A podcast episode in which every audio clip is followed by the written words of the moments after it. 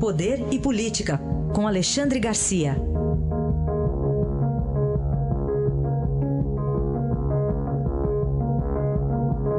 Alexandre, bom dia. Bom dia, Raíssa. Bom dia, Carolina. Oi, Alexandre. Começar a falar sobre o candidato que tem mais tempo né, no rádio e na televisão. É Bolsonaro, né? Mas, enfim, ele passou por uma cirurgia, né? Parece que a noite foi complicada, né, Alexandre? É o que está dizendo o Carlos Bolsonaro, filho dele, mas diz que agora a situação foi contornada complicado. Eu tenho aqui a assessoria de uma cirurgiã, que por acaso é minha mulher, ela me disse que se for uma fístula é, é mais grave, uma aderência teriam resolvido já, né? é, mas ele voltou para UTI. Né? Agora você falou que tem mais tempo, não custa registrar que essa decisão do Tribunal Superior Eleitoral de direito de resposta para ele no programa do Alckmin né? É, significou que ele ganhou quase dez vezes mais tempo dentro do programa do Alckmin. Hum. Mas então, voltando a Bolsonaro, a conclusão disso é que parece que o esfaqueador conseguiu o seu intento, tirar Bolsonaro da campanha. Né? Depois desse agravamento, é, dessa, dessa situação aí, esse incidente no caminho, né? É, que, é, que é uma coisa, é uma consequência do, do trauma da faca, parece que ele conseguiu tirar, tirar Bolsonaro da campanha. Eh, dificilmente ele voltará às ruas né, antes, aliás, é praticamente impossível voltar às ruas antes do 7 de outubro. Né, e ficam dúvidas ainda, eh, uma vez que o estado dele é grave. Né? Então, a, a, situação é essa, as consequências para a campanha são essas. Interessante que o, o, o Ciro Gomes, eh, numa sabatina no Globo, disse que mandaria prender demitiria e mandaria prender, se fosse presidente, o, general Vilas Boas, que falou exatamente disso, né? as consequências da facada. Qualquer pessoa chegar a essa conclusão. Um lado vai dizer que a facada tirou o candidato, portanto a eleição não é válida, o outro lado vai dizer que uh, a facada, ao contrário, ajudou a elegê-lo, né? uh, porque, porque deu a ele, como você disse, a maior parte do, do noticiário.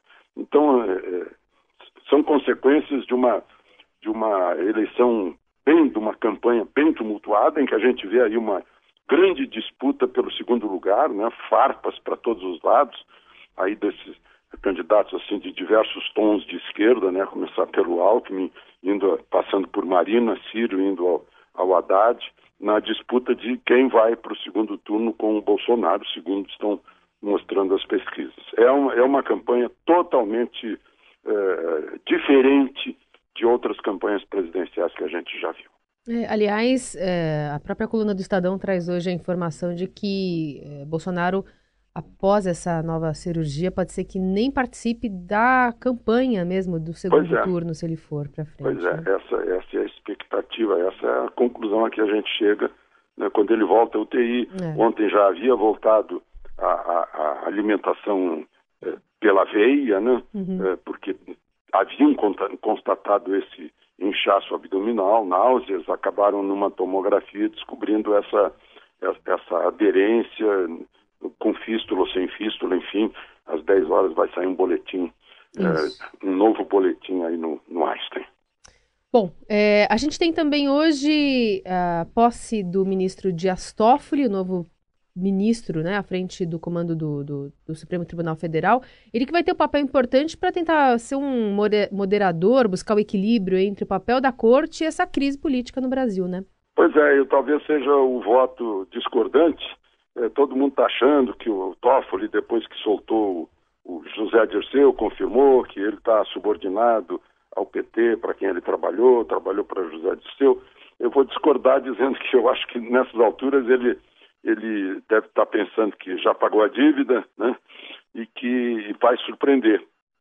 Eu tenho uh, conversa com ele muito pouca, mas sobretudo conversa com pessoas da confiança dele que têm me falado isso, que ele está estudando muito, né? vai surpreender, vai ser um, vai ser um, um pretende ser um presidente isento, que dê equilíbrio ao Supremo, que evite aquelas aqueles rompantes do, do, do, de, de, do presidente anterior, né, que já saiu, inclusive, eh, e, e, e que não seja tão é, cuidadoso quanto, quanto Carmen Carmen Lúcia, que enfrente as situações, mas, sobretudo, ele, com 50 aninhos de idade, o mais jovem presidente do Supremo, está é, bem consciente de que chegou numa encruzilhada da biografia dele.